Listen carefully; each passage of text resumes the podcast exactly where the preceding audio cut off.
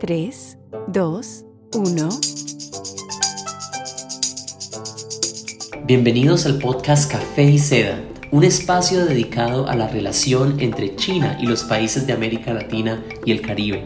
Café y Seda es un podcast patrocinado y producido por el Centro de Investigación Chino-Latinoamericano de la Fundación Andrés Bello. Mi nombre es David Castrillón y hoy me acompaña mi coanfitrión Parsifal de Sola. Para el episodio de hoy tenemos el gusto de tener al profesor Enrique Dussel Peters. El profesor Dussel Peters es una de las grandes mentes de la región que investiga y escribe sobre la relación China-América Latina. Es doctor en economía por la Universidad de Notre Dame. Desde 1993 es profesor de tiempo completo en la División de Estudios de Posgrado de la Facultad de Economía de la Universidad Nacional Autónoma de México, la UNAM. También es coordinador del Centro de Estudios China-México de la Facultad de Economía de la UNAM y coordinador de la Red Académica de América Latina y el Caribe sobre China, la Red Al-China. Además, el profesor Dussel Peters es autor de artículos y libros sobre organización industrial, desarrollo, procesos de segmentos de cadenas globales de valor y la relación de China y América Latina y el Caribe en español, alemán, inglés y chino. Profesor, de nuevo, un gusto tenerlo acá. Gracias por acompañarnos y por darnos tanta luz sobre este tema, bueno, sobre estos temas que vamos a discutir hoy. Quiero entonces hacerle una, una primera pregunta y, y esto tiene que ver con su importante trabajo como coordinador del Centro de Estudios China-México, CECHIMEX, y de la Red Académica de América Latina y el Caribe sobre China, la Red Al-China. Usted en, ocasiones anteriores ha hablado de la importancia que la misma región tenga su propia voz, ¿no? Que hable de sus temas, que se haga escuchar. Y para, en parte, para eso se han creado estos, estos mecanismos, estas plataformas. Quisiera preguntarle entonces un poco sobre qué ha pasado con los estudios sobre China desde la región, específicamente cómo se ha visto cambiar los temas, los asuntos que se estudian sobre China en los últimos años desde la región y, sobre todo, cuáles son esas áreas para priorizar a futuro en esos estudios, cuáles son tal vez esos vacíos que se han dejado y que deberían ser eh, tratados aún más. No, mira, de nuevo muy agradecido por, por la invitación y por el interés, ¿no?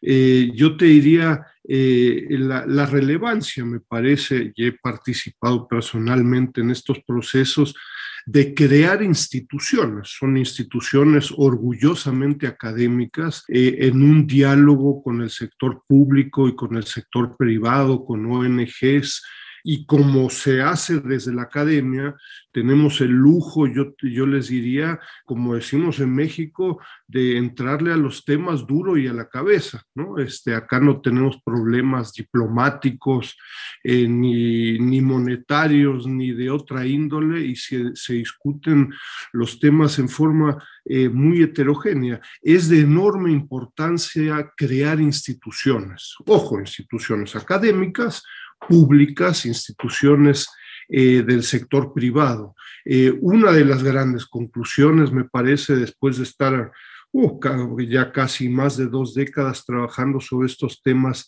sobre la República Popular China, es la sorprendente debilidad de instituciones, ¿no? Y particularmente en el sector público y en el sector privado. Es decir, en el sector público van y vienen funcionarios y con eso también van y vienen intereses personales, pero las instituciones que, que se enfocan, se concentran en el corto, mediano y largo plazo sobre la República Popular China, en el sector público y en el sector privado son extremadamente débiles, ¿no? Cuando revisamos las instituciones privadas, empresariales, pues uno se queda realmente atónito ante lo poco y la baja calidad de estas instituciones, no obstante la relevancia, como veremos probablemente en un momento, la creciente relevancia de China en términos de comercio, de inversión, de, de lo que ustedes quieran, ¿no? Eh, entonces, desde esta perspectiva, yo les diría institucional, ¿no? El SECHIMEX, yo les diría, es sobre todo un centro de estudios China-México, una institución eh, particularmente vinculada a la UNAM, la Universidad Nacional Autónoma de México, mientras que la red tiene un componente mucho más latinoamericano, aunque el SECHIMEX desde sus inicios, hace casi 20 años, siempre ha tenido un, componente eh, latinoamericano, ¿no? Pero yo te diría, viéndolo del, del 2021 hacia atrás, uno, pues claramente el tema de China está crecientemente de moda y lo digo con cierta ironía y con cierto sarcasmo. Uno abre un periódico y pues China aparece en la página 1, 2, 3 hasta la 55, ¿no? Eso no significa que la calidad y la profundidad y el conocimiento sobre el respectivo tema, que puede ser fútbol, puede ser teatro, puede ser historia puede ser economía, que la calidad haya mejorado. ¿no? Nosotros justamente en el Sechimex y en la red lo que buscamos eh, es justamente permitir un proceso de aprendizaje, mejorar la calidad, subir la valla, uno diría, de eh, lo que se conoce hoy en día, ¿no? Es decir, cuando empezamos hace 20 años, todavía se valía, ¿no? Eh, ¿Qué crees? Pues eh, China está creciendo, no me digas, oye, pues era un tema relevante. Eso en el 2021 ya no. Eh, eso significa que se requiere de un proceso de selección, eso significa también que, que uno a veces se hace de enemigos, porque un VIP que envía un documento que le dedicó 15 minutos, pues uno dice, oye, ¿sabes qué? Eh, eh, eso me lo entrega un estudiante de primer semestre eh, y, saca cero de 100, ¿no? Entonces, no me importa si eres VIP o no, eso no pasa. ¿Y tú quién eres? No, yo no soy nadie, pero mira, esto se ha venido discutiendo hace 20 años, ¿no? Entonces, yo te diría, el reto hoy en día es generar instituciones, en nuestro caso académicas, con una visión de largo plazo, plazo, integrando eh, eh, posturas heterogéneas, pero exigir un proceso de aprendizaje, yo iría en contra del autismo y con mucho respeto a los autistas, ¿no? Y desde una perspectiva latinoamericana, porque analizando eh, a la República Popular China, el tema que fuera, uno lo puede analizar desde Pekín, desde Washington o desde Bogotá o desde Costa Rica, ¿no? Y uno llega a conclusiones diferentes, lo cual está bien, ¿no? Nosotros no competimos con millones de analistas chinos, ¿no? Entonces yo te diría, estos son algunos de los de las tensiones eh, a las que nos hemos enfrentado, retos desde el 2021 sobre el tema. ¿no? Cierto, y ahí tal vez permítame hacer una pequeña cuña al importante programa de estancias de investigación del SECHIMEX, que es uno de esos, una de esas herramientas por la que precisamente esa institución aporta a mejorar esa calidad en los estudios. Conozco muchas personas que han participado en él y sé que es pues, muy importante para nuestro ámbito. Sí, bueno, yo les puedo asegurar que es un enorme esfuerzo eh, académico y de la propia UNAM. ¿no? Hoy en el 2021 es tal vez un poco más fácil de justificar. Eh, a finales del siglo pasado, ¿no? Cuando empezamos uno decía, China, oye, pues no tienes nada mejor que hacer. Eh, mi esposa es psicoanalista y decía, oye, pues parece que estás tratando de huir de la casa, oye, porque Belice está más cerca que China, ¿no?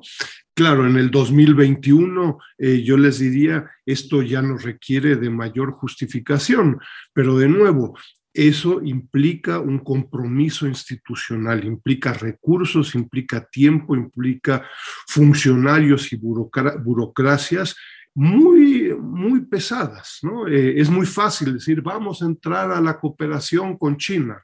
Cualquier universidad en el mundo eh, está interesada en el intercambio académico con China. las implicaciones son dramáticas, ¿no? Te llega el estudiante de regreso después de un semestre, un año, y te llega con tiras de materias eh, en chino, ¿no? Eh, economía china 1. Oye, pues yo en mi universidad no tengo economía china 1. ¿Y eso equivale que a economía de Colombia 1 o equivale a qué? Requiero de una traducción. Si los funcionarios son cuadrados, te dicen, ¿sabes qué? No me molestes, requiero acá de una traducción oficial. Eh, en fin, estoy ironizando, pero estoy simplemente planteando los retos, los costos, el compromiso institucional eh, que se requiere la importancia de instituciones para analizar el tema de China en el corto, mediano y sobre todo en el largo plazo y que no se convierta en un tema de moda que entra y sale hoy, mañana, pasado, ¿no? Em, sin duda, profesor. Bueno, y esperamos que este espacio, este podcast cumpla un poquito, ayude con su granito de arena a, a tener este tipo de conversaciones y y a profundizar en el análisis entre China y los distintos países de la región. Entonces, entrando un poco más en materia, también haciendo alusión al trabajo del Sechimex en su, eh, en su monitor, la herramienta del monitor que tienen eh, en materia económica de la relación entre China y Latinoamérica, uno de los datos que a mí me ha llamado la atención es que fuera de México y Brasil, sobre todo cuando hablamos de los últimos cinco años, eh, la inversión extranjera directa de China en la región no ha sido particularmente grande. No podemos negar que ha crecido eh, notoriamente. Sin embargo, cuando quitamos a estos dos países, no, no parece ser tan relevante. En muchos casos también suele mezclarse inversión con préstamos, como puede ser el caso eh, de Venezuela, donde eh, la inversión ha sido mínima, pero la parte de financiamiento ha sido la más importante que China ha tenido en la región. También sucede algo parecido en el caso de Ecuador. Entonces, en términos eh, macro, ¿es realmente significativo la inversión foránea directa en la región? Mira, eh, como bien indicas, la red ALC China eh, eh, ha generado desde hace cinco años este monitor de la OFDI. OFDI es un anglicismo que se refiere a la salida de inversión extranjera directa de China hacia América Latina. Y hace dos años generó un segundo monitor que se llama el monitor de la infraestructura china. ¿no? Y esto es parte de resultado, yo les diría, de este proceso de aprendizaje al cual hacía referencia hace un momento, en donde el reto, me parece que hoy en día en América Latina, es de concretar la relación con eh, China en temas específicos. ¿no? En el ámbito socioeconómico, por ejemplo, diferenciar entre comercio, financiamiento, inversión y proyectos de infraestructura. Yo siempre digo con, con mucho respeto y mucha, pero también su pizca de ironía y sarcasmo, eh, los jugos verdes, eh, al menos en México, están muy de moda, son muy saludables, pues a final de cuentas es como una ensalada líquida, ¿no? Pues le echas jugo naranja, toronja eh, y, y, le echas pues lo que tengas a la mano y te lo tomas, ¿no? Pero en el ámbito, yo les diría, el análisis sobre China argumento en contra de los jugos verdes, ¿no? Como está de moda China, pues le echamos un poquito de la NAO, un poquito de historia, eh, un poquito de economía, un poquito de la 5G y de Huawei, y termino después o de cinco páginas o de 500 páginas, termino con eh, y la cooperación tiene que mejorar con China. Caray, eso ya lo sabía hace, hace décadas, ¿no? Hoy en día el reto es financiamiento, ¿cuál es la propuesta? Inversión, ¿cuál es la propuesta? Etcétera, ¿no? Entonces, en el ámbito de la inversión, en la red y en el Sechimex venimos, además es un tema que a mí me apasiona mucho, he, venido personalmente trabajando sobre este tema, hace casi 10 años sacamos un bonito libro de 10 casos de eh, empresas chinas en América Latina y el Caribe, ¿no? Caso por caso, con nombre, apellido, procesos, productos, eh, y ver, bueno, existen diferencias entre China y empresas canadienses, gringas, eh, alemanas o lo que fuera. En el monitor de la, de la China en América Latina, que se viene publicando anualmente desde 2017, eh, los montos no son despreciables, ¿no? Es decir, en promedio estamos hablando del 2000 al 2020 de, de más de 10 mil millones de dólares anuales, ¿no? Este, en algunos años ha sido hasta casi de 15, 16 mil millones de dólares en 2017, eh, en algunos años ha bajado a, montos anuales cercanos a los 10 mil millones de dólares. Entonces, nos, eh, eh, la, la, inversión china representa alrededor del 10% de la inversión de América Latina en su conjunto, es decir, hay otro 90%, ¿no? Entonces, decir o plantear que China es la única fuente de inversión de América Latina, pues no, hay otro 90%. Ojo, crece del 0% eh, eh, a principios del siglo eh, al 10% hoy en día y con una clara tendencia al alza. ¿no? Lo que es muy interesante de la inversión, yo les diría, es de nuevo concretar, actualizar con conocimiento en muchos ámbitos políticos, incluso ONGs muy queridas, etcétera, nos quedamos muchas veces con la idea de los chinos lo único que buscan es extraer materias primas y pobres latinoamericanos nos quieren hacer pedazos, ¿no? Puede ser, puede ser, pero ojo, la inversión china lo que demuestra eh, eh, con base en estos monitores, con base en 438 transacciones donde analizamos, transa no analizamos porque eso sería mucho, pero donde presentamos la información transacción por transacción, eso no lo hace el Banco Mundial, el Fondo Monetario ni ninguna banca central y lo hacemos gracias al trabajo de todo un equipo de estudiantes, lo que nos refleja es una muy interesante diversificación es decir, si China en la primera década del siglo XXI invertía sobre todo en Brasil, Argentina, yo les diría, en búsqueda de, ahora sí, materias primas, ¿no? Es decir, estamos hablando de minerales, cárnicos, pescado, pero también gas, petróleo, etcétera. Eh, de pronto, en los últimos tres, cuatro años, esto ha cambiado dramáticamente, ¿no? De pronto, México, Chile y Perú en menor medida Colombia, pero también se convierten en recipientes de inversión china. Y eso tiene que ver con problemas en Argentina y Brasil, pero también con un cambio aprendizaje por parte de la inversión china en la región, ¿no? Y mucho más dirigida hacia servicios hacia sus respectivos mercados domésticos y generando barbaridad, yo les diría, de empleos, ¿no? Es decir, en contra de la inversión que invierte en petróleo altamente intensivo en capital en Brasil o en Argentina, de pronto tenemos que eh, una empresa como Didi, ¿no? Eh, invierte en Brasil, en Colombia y en México montos muy pequeños, estamos hablando de un par de decenas de millones de dólares, generando cientos de miles de empleos. ¿No? Uno dice, ¿cómo? Pues oye, pero a mí yo había, me quedé con la novela de que China solo invertía en la extracción de materias primas. Falso, ¿no? Por eso es importante actualizarse, ¿no? Cierto, sí, de hecho hablemos de otro de esos temas porque como usted bien menciona, la, la, dinámica de la relación y por ejemplo la dinámica de la inversión inevitablemente ha venido cambiando en la medida que China cambia, que la región cambia, que el mundo cambia. Entonces yo quería plantearle un, un tema específico para ver eh, usted cómo lo, lo entiende. Hace unos episodios tuvimos el gusto de tener acá a la doctora Margaret Myers de, de Dialogue eh, y ella nos hablaba de estos temas. Nos comentaba acerca del incremento en fusiones y adquisiciones por parte de empresas chinas en la región, que parece ser parte de una, digamos, una nueva dinámica. Ya no es esa inversión greenfield, sino que vemos más fusiones y adquisiciones.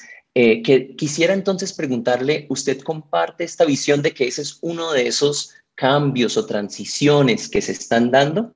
Viendo esas transacciones, uno ve ese, ese incremento en la proporción de estas. Conozco muy bien a Margaret y el Inter-American Dialogue, ¿no? Yo les diría, es un buen caso eh, y representante de este autismo en Washington, ¿no?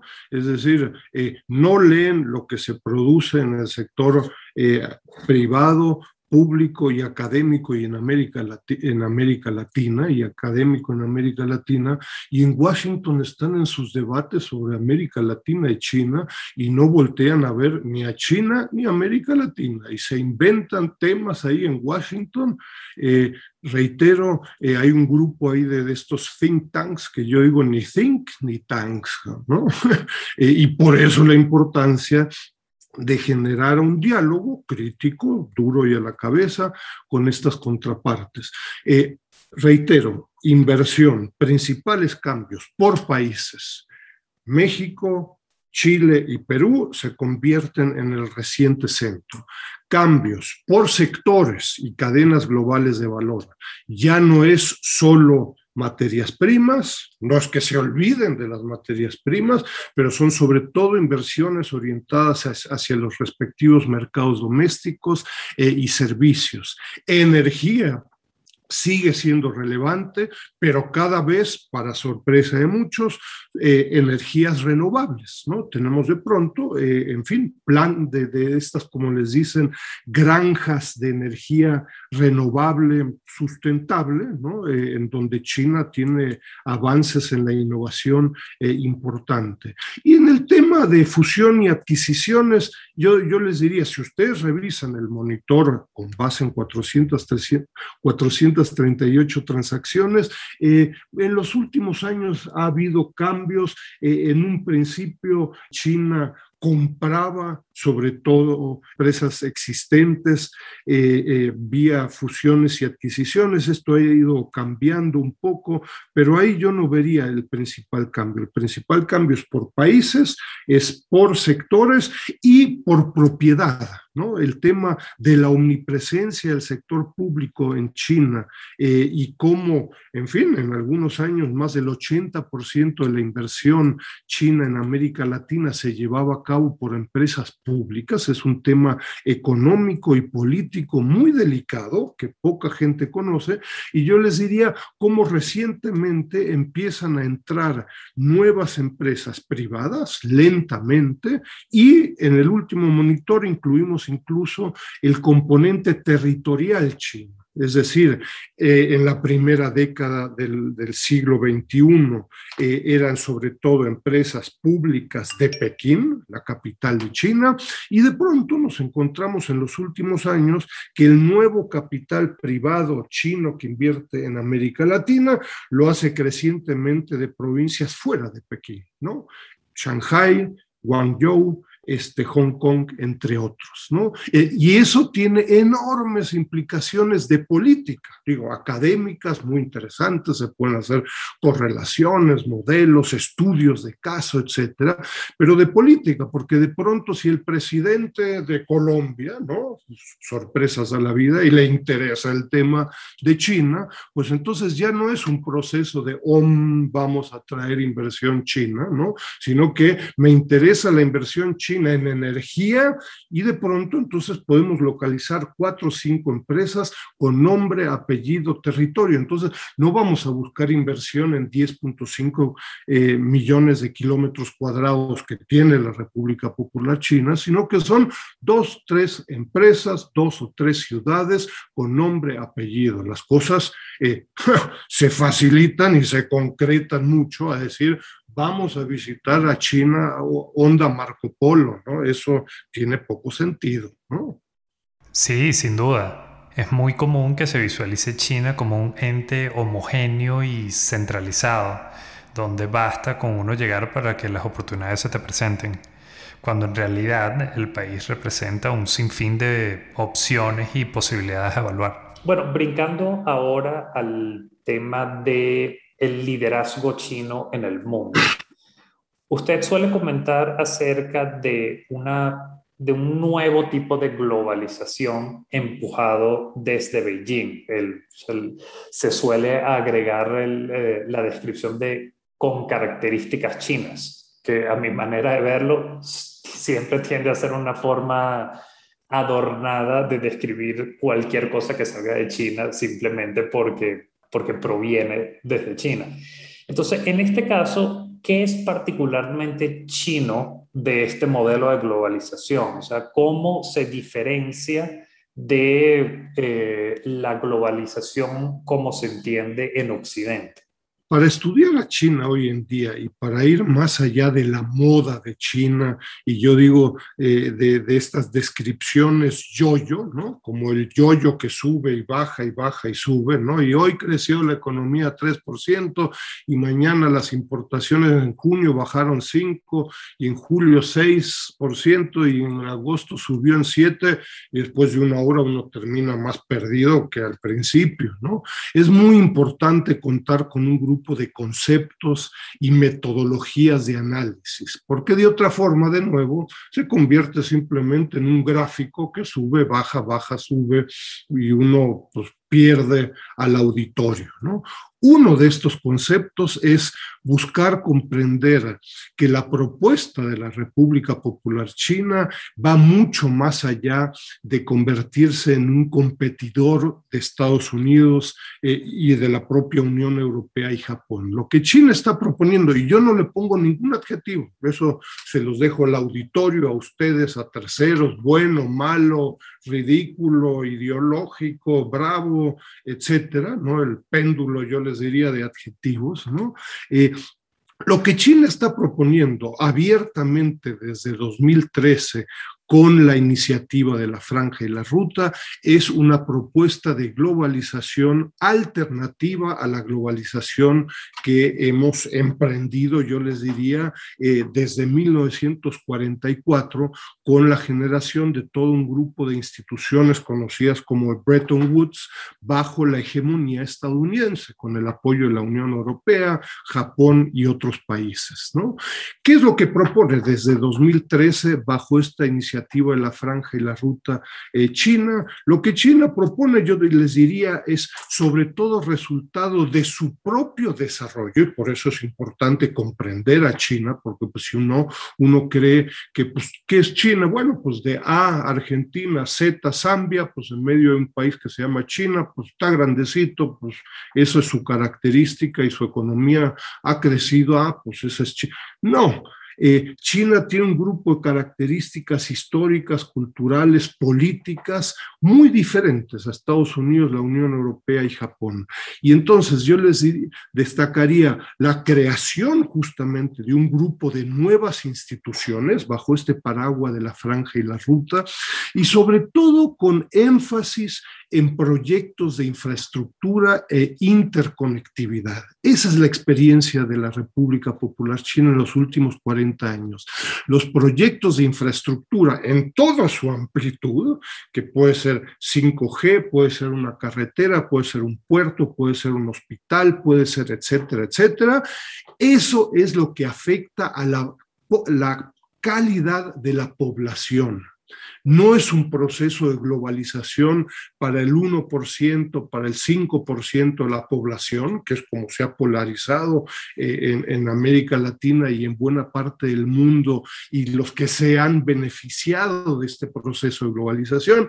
La propuesta de China es, vamos a generar un proceso de globalización con base en interconectividad y proyectos de infraestructura. Y por eso yo diría la importancia de este monitor de la infraestructura de China en América Latina.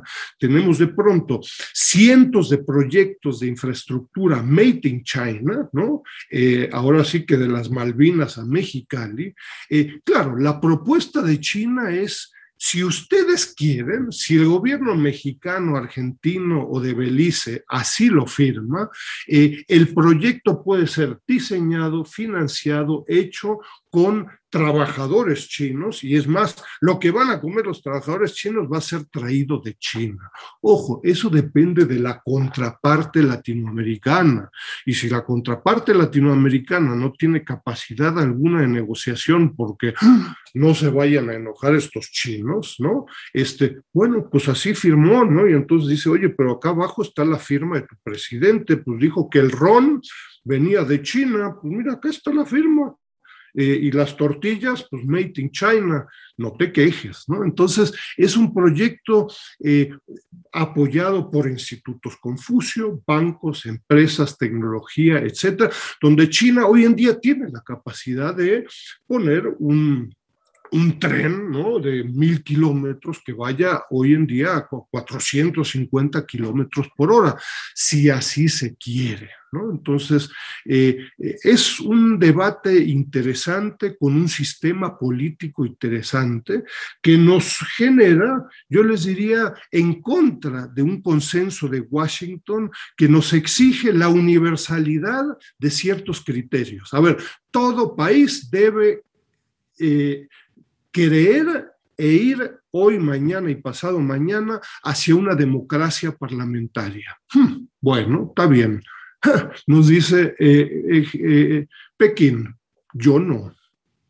¿Tú no qué? No, yo no aspiro a una democracia parlamentaria, ni hoy, ni mañana, ni pasado. Y entonces, claro, lo más fácil es decir, ah, es que eres un antidemocrático, porque tienes un partido comunista chino que acaba de cumplir los 100 años. ¿Y qué pasa si otros países dicen, yo no aspiro a eso? Eh, debates sobre globalización, eh, universalidad de ciertos criterios eh, realmente importantes, me parece. De nuevo, es muy fácil decir bien, mal, anti-autoritario, eso es fácil. Eh, es más difícil entender con detalle lo que es un partido comunista chino, donde el que piensa que el que arriba decide y abajo se acata, así se hacen las cosas, así no funciona el Partido Comunista Chino. Entonces, eh, es una visión alternativa a la visión de Washington, de Bruselas, de Tokio, entre otros, de globalización del quehacer político y económico de un país. Es un tema serio. Es fácil decir mal, bien y ya con eso, como dicen, next, vámonos al siguiente tema. No es tan fácil el tema. Y sobre todo, yo les diría, perdón, larguísima respuesta, sobre todo China, y eso en América Latina, pues, pues, se nos resbalan los temas. China logró en el 2020 como dice eh, eh, Xi Jinping, terminar con la pobreza absoluta en China. En 40 años lograron, eh, en fin, reducir la pobreza en casi 800 millones de habitantes. Y en América Latina seguimos sumidos en una tragedia socioeconómica donde casi la mitad de la población radica justamente bajo los niveles de pobreza es un tema, yo les diría que no podemos desechar en un fin de semana eh, y que ojalá y alguien se pregunte, oye, pues, ¿qué están haciendo allá que no estamos haciendo acá? Todo esto tiene que ver con este debate y esta propuesta de un proyecto de globalización con características chinas, ¿no? Los invito ahí a, revisar algunos de los temas eh, con mayor detalle, ¿no?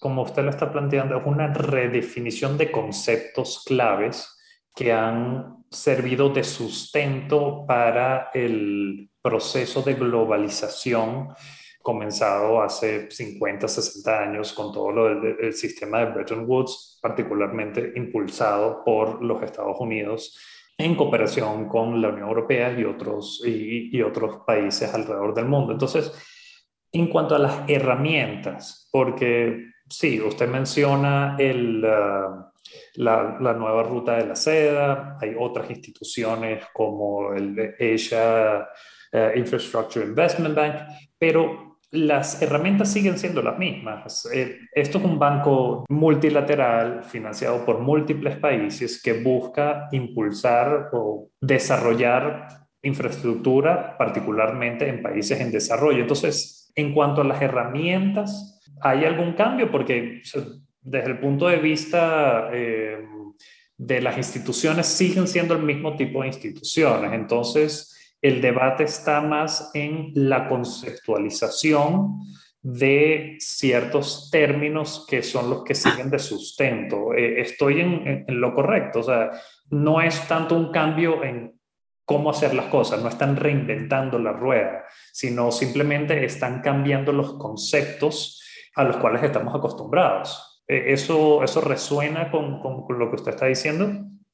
A ver, uno, este concepto de, globalización con características chinas, humildemente es un concepto que en la propia red y personalmente hemos venido desarrollando. Pues lo he presentado ante contrapartes chinas y los chinos dicen, oye, pero a ver, eso de, de eso Xi Jinping no ha hablado. Le digo, bueno, si han hablado o no ha hablado, no me genera problemas. Eh, pero de nuevo, es importante considerar que China, eh, por su tamaño, por su calidad, por su desarrollo, por sus estructuras económicas, políticas, históricas diferentes, está en condiciones de plantear una alternativa al proyecto liderado por Estados Unidos sobre todo, ¿no? Entonces no es un caso más, ¿no? Uno, dos. Bueno, personalmente me parece que no es más de lo mismo, ¿no? A ver, eh, el proyecto de, de, este proceso de globalización con características chinas no es lo que estamos acostumbrados en América Latina y en los últimos 80 años, ¿no? O sea, lo más íntimo de una relación entre dos países es, vamos a firmar un TLC, Eso es, eh, antes se presentan cartas, oye, y vamos a firmar un tratado de libre comercio, ¿no? Eh, pues, América Latina en los últimos 40, 50 años, México es el campeón mundial de los TLCs con quien se le presente, ¿no? Eso no es la intención de China. un TLC es resultado de uh, muchos procesos anteriores y después al final, pues ya si quieres firmar un tratado de libre comercio, eh, pues eso pues ya es un, casi un proyecto, proceso natural por una cantidad de otros procesos por los que han pasado. Para China lo que está planteando es no iniciar con tratados de libre comercio, con todo un, un grupo de, de temas vinculados al comercio, sino con proyectos de infraestructura. Y claro, para hacer un proyecto de infraestructura requieres de financiamiento que puede ser doméstico, nacional, puede ser del Banco Mundial o puede ser chino. Entonces, eh, sí me parece que hay una diferencia muy sustantiva.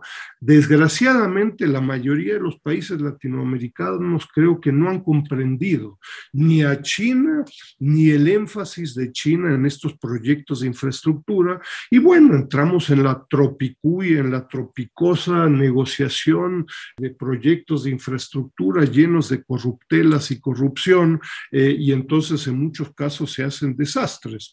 Lo que China ofrece es financiamiento, tecnología y ojo, te dice, mira, yo tengo acá 30 eh, mil kilómetros de líneas férreas donde esto funciona y tú no tienes capacidad de construir 200 kilómetros eh, porque pues que las mariposas, que hay pueblos, que hay que esto, que hay aquello, que hay constructoras, que hay empresas. Eh, 200 kilómetros, en el caso de México, para la construcción de, un, de una vía de la Ciudad de México a Querétaro. No lo logramos, ¿no? Y China lo que te está diciendo es esos 200 kilómetros. Técnicamente los hago en un fin de semana fin de semana, porque lo estoy haciendo en un fin de semana. Y ustedes me quieren echar la culpa a mí, mira lo que tengo acá, acá esto funciona. ¿no? Entonces, eh, hay que ser un poco más autocríticos en América Latina, ¿no? Eh, y más autocríticos a la Tropicú y a cómo se hacen las cosas en la Tropicú, en vez de andarla echando siempre eh, la culpa al vecino de enfrente, ¿no? China lo que nos demuestra es en 40 años la calidad de vida y la población ha mejorado dramáticamente. Lo que, lo que los, ingenieros del Partido Comunista de China te dicen es, así se puede hacer. No, fíjate que yo estoy pensando, pues te va a decir, pues sigue pensando, pues llevas décadas pensando, ojo, y no avanzas mucho, por decir algo, y por ser diplomático, se me ocurren otras palabras más altisonantes que dejo de lado. Pero lo que te está diciendo China es América Latina, Colombia, México, Argentina, así lo puedes hacer. Usted plantea algo ahí muy cierto, ¿no? Y es esta, esta situación, tal vez llamémosla de, de ignorancia, tal vez intencional a veces pareciera, de los gobiernos, de las sociedades latinoamericanas, de comprender y apreciar los cambios que se están dando en China y en su relación con el mundo. Y uno de esos precisamente es uno que usted acaba de resaltar con buena razón y es como China se ha vuelto un importante socio para los países en el desarrollo de infraestructura y la financiación de la misma. Eso me llama la atención encajándolo eh, en este esquema o esta línea de tiempo que usted ha presentado en otras ocasiones, estas cuatro etapas que nos ayudan a entender el, el desarrollo de las relaciones China-América Latina. Usted habla de una primera etapa que tal vez es, eh, surge en los 90, una etapa enfocada mucho más en la relación comercial. Después una segunda y tercera etapa que se desenvuelve alrededor de la crisis financiera del 2008-2009, en la que China se, vuelve un importante socio em, de inversión y financiación. Y finalmente una cuarta etapa a partir más o menos desde el 2013, en la que China se vuelve un importante socio en infraestructura. Yo quisiera preguntarle, ¿no? entendiendo esto de la infraestructura dentro de estas cuatro etapas, ¿cómo podemos encajar este, este cambio que vemos en China con lo que en algunos casos se ha discutido como una transición del modelo de desarrollo China, chino desde el 2013 hacia, algunos lo han llamado, un nuevo normal. ¿Tiene algo que ver ese cambio en la relación entre China y América Latina con los mismos cambios que se, están dando en el modelo de desarrollo chino? Por ejemplo, en recientes eh, reuniones del, Congreso del Partido y el mismo Congreso Nacional, eh, y además en el último plan quinquenal se ha hablado de esta doble circulación.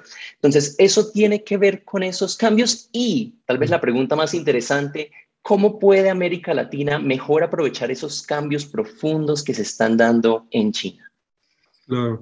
Mira, eh, eh, en aras del tiempo, eh, yo partiría del 2021 hacia atrás, ¿no? Es decir, en 2021 China ha cambiado dramáticamente, yo les diría, con respecto a las últimas dos décadas, ni hablar con respecto a, décadas ya del siglo pasado, etcétera, ¿no? Es decir, estamos hablando de otra China, ¿no? Sí, China es parte del G77, del G20, del G8, ¿no? Eh, y sobre todo parte del G2, ¿no? ¿Y cuál es el G2? Pues el G2 es Estados Unidos y China, y dirá algún ávido latinoamericano, oye, ¿y yo qué? Eh, pues te dirán, pues, ¿qué parte no entendiste? No, tú no, ¿no? no eres parte del G2, ¿no? Es que yo entendí que éramos todos partes del club de amigos, pues, pues, pues, a veces sí, a veces no, ¿no? Entonces, en el 2021, China lo que propone eh, es un portafolio de opciones de cooperación, ¿no? Y cuando uno analiza, por ejemplo, las propuestas que China hace eh, muy puntuales en, los, en las propuestas de trabajo del foro CELAC China, ¿no?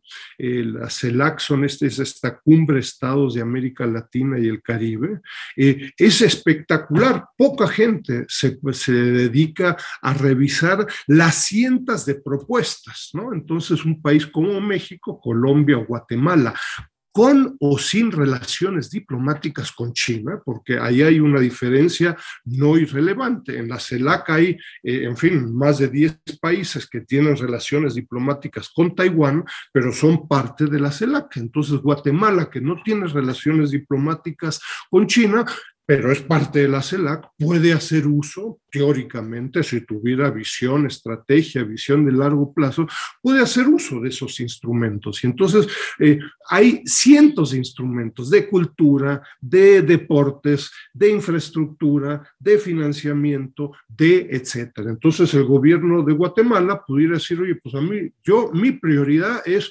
hacer un torneo de ping pong con China. Órale, ¿no? Está bien, se vale. Y el otro dirá, no, pues yo quiero un aeropuerto y el tercero dirá, me interesa hacer un museo, etcétera. El otro dirá intercambio académico, etcétera. Pero entonces lo que tenemos es un abanico, dirá alguien, un portafolio de opciones, eh, donde China dirá, pues eso depende de ti. Pakistán se tomó muy en serio el tema de la infraestructura, Bangladesh otros, Vietnam otros, México otros, etcétera, ¿no? Entonces, eso depende de la contraparte, ¿no? Es decir, eso depende estrictamente de Colombia. Colombia, ¿qué te interesa? No, pues es que fíjate que no sé, pero mañana te hablo. Pues lo que China crecientemente se da cuenta, pues somos un grupo de países de mucho tacto de lengua, ¿no? mucho bla, bla, bla y poca carnita. Mañana te hablo. Y pasan los años y China dice, oye, América Latina, Foro CELAC China, ¿qué pasó? pues no que íbamos a hacer y yo te ofrecí intercambio y estudiantes y tecnología y zonas económicas especiales. ¿Qué pasó? Sí, sí, sí, mañana te hablo y dirán los chinos, oye, llevas 10 años diciéndome mañana y no pasa mucho. Entonces, eh, China ha cambiado, por supuesto, la, la China del 2021, pues ya no es la China del 2013 y menos la China de Mao Zedong o de Deng Xiaoping, que es una China eh, cada día más nacionalista, cada día más clara de que, quién es, y es un peso pesado que le dice a Estados Unidos, no te metas en lo que no te importa, no, lo que no te importa, ¿no? Eh, Taiwán, este, el Tíbet, eh, los uigures son temas domésticos ¿no? Eh, como yo no me voy a meter a discutir pues, si Texas es estadounidense o si es mexicano, porque te lo robaste hace 150 años, ¿no? Entonces, eh, y no es lo mismo que lo diga China a que lo diga México. ¿no?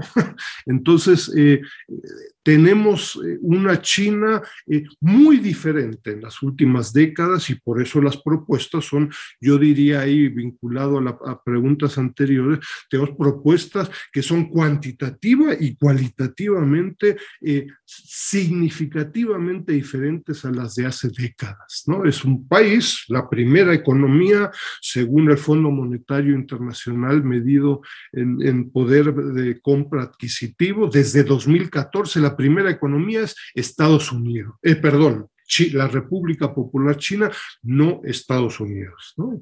Eh, muchas gracias, profesor. Eso nos lleva, creo, ya para ir cerrando, eh, y creo que está relacionado con nuestro último tema, que es la, la relación triangular que ha surgido entre los países de América Latina que se encuentran en el medio y los otros dos, eh, los, los otros dos polos, este G2, China, Estados Unidos.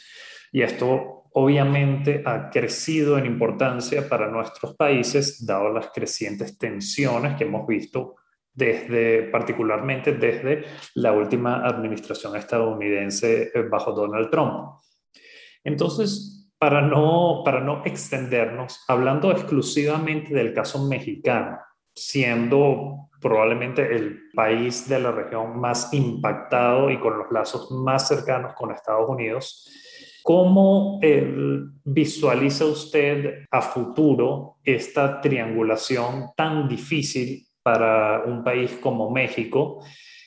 Tomando en cuenta eh, cosas como el reciente tratado, el llamado NAFTA 2.0, eh, donde hay una marcada influencia estadounidense por limitar las eh, relaciones entre China y México.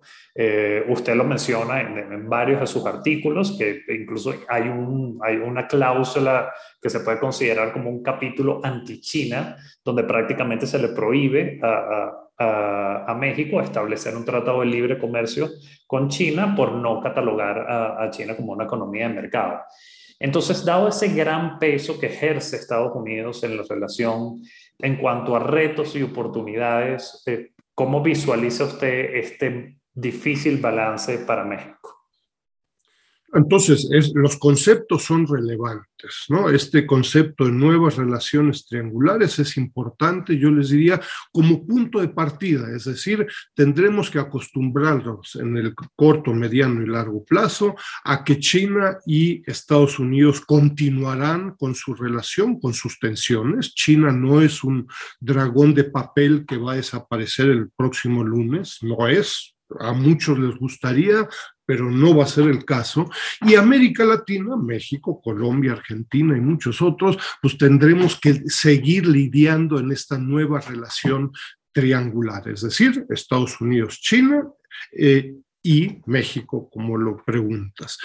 El punto de partida es relevante porque eh, entonces eso significa que eh, un país como México deberá hacer un esfuerzo de conocer a detalle Estados Unidos, China, su relación, debates específicos. No es un debate ideológico, decir, oh, estoy a favor de China o estoy a favor de Estados Unidos y entonces como estoy a, a favor de Estados Unidos, no a China, no a los institutos Confucio, no a la 5G, no, eso no tiene mucho sentido. Se requiere especialización especialistas, inversión en instituciones, etcétera.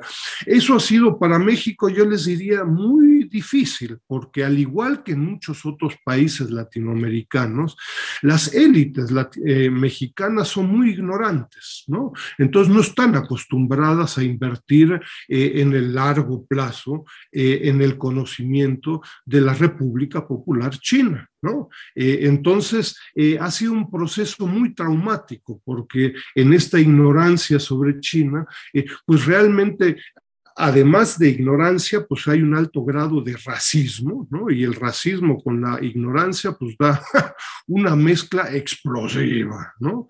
Entonces, eh, ha sido muy difícil para México eh, reconocer la importancia de China y buscar lidiar en esta nueva relación triangular. No sirve ni para México, y a mi parecer, para ningún otro país latinoamericano, no sirve el plantear eh, me caso con China o me caso con Estados Unidos. Los dos países van a seguir en largo plazo.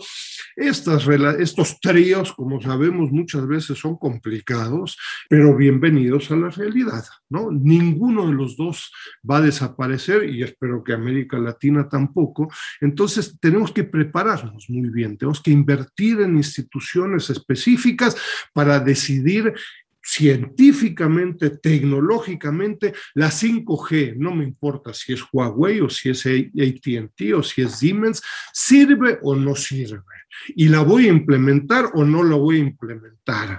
Y, eh, no me importa de nuevo si es Huawei o qué empresa específica, ¿no? Si le entramos a cada debate, institutos Confucio, voy a traer el grupo de danzas de Shanghai, entonces, híjole, ¿son comunistas o no son comunistas?